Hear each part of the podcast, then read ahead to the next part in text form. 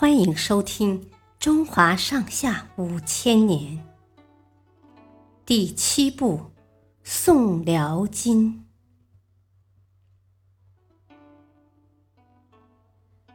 蒙古灭金。金朝内部走向腐败时，北方的蒙古族却逐渐强大起来。公元一二零六年。蒙古各部落首领在沃南河畔举行了一次盛大的集会，推举铁木真做全蒙古的大汗，称他为成吉思汗。成吉思汗即位后，不甘于再当金国的附属国，也不想向他们进贡，于是公元一二一一年，成吉思汗大举进攻金国。他率领的蒙古军所向无敌，占领了金国的中都（今北京）。金国国内一片混乱，只好先和蒙古和亲。成吉思汗死后，他的儿子窝阔台再度率蒙古大军南下侵金，夺取了金国的大部分土地，并兵临开封城下。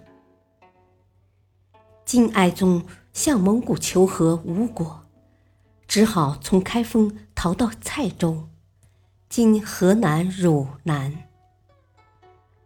皇帝出逃，开封城里人心惶惶，无奈之下，守将只好献城投降。这时，一向被金国欺辱的南宋非常高兴。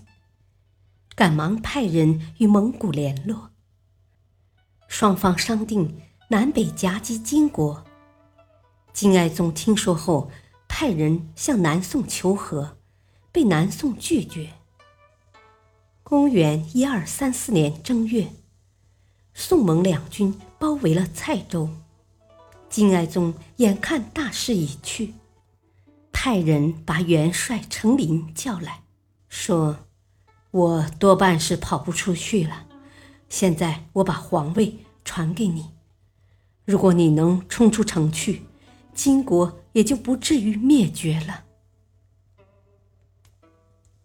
于是他摘下皇冠给程琳戴上，又脱下黄袍给他穿上，然后自己上吊自杀了。这时。蒙宋联军已经冲进城来，程琳率领手下将士和联军展开巷战，最后全部牺牲。就这样，存在了一百二十年的金国灭亡了。感谢收听，再会。